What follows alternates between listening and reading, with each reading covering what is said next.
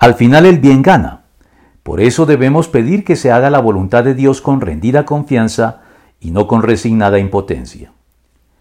Si hay algo que distingue a la sana y legítima fe que nos lleva a la obediencia y la sujeción a Dios de buena gana, de la censurable actitud mágica que busca manipular los poderes espirituales y poner a Dios a nuestro servicio, es la actitud de fondo que se halla detrás de la frase aparentemente muy piadosa que concluye exclamando que se haga la voluntad de Dios.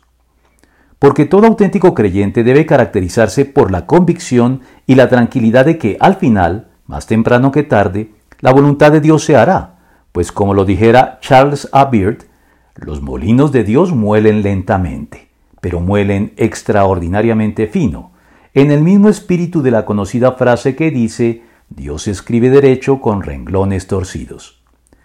Pero no siempre la afirmación de que se haga la voluntad de Dios obedece a intenciones sanamente piadosas, pues si esta frase se pronuncia al término de nuestro frustrado intento por hacer nuestra voluntad, y por consiguiente con una actitud de resignada impotencia, lo que denota es una actitud mágica en quien recurre a ella, por contraste con el creyente maduro que la pronuncia siempre con una actitud de rendida confianza y disposición a la obediencia.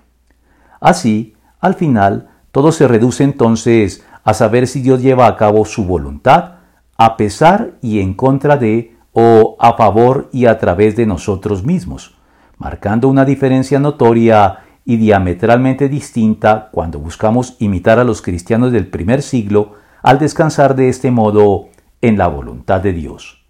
Como no se dejaba convencer, desistimos exclamando, que se haga la voluntad del Señor. Hechos 21:14.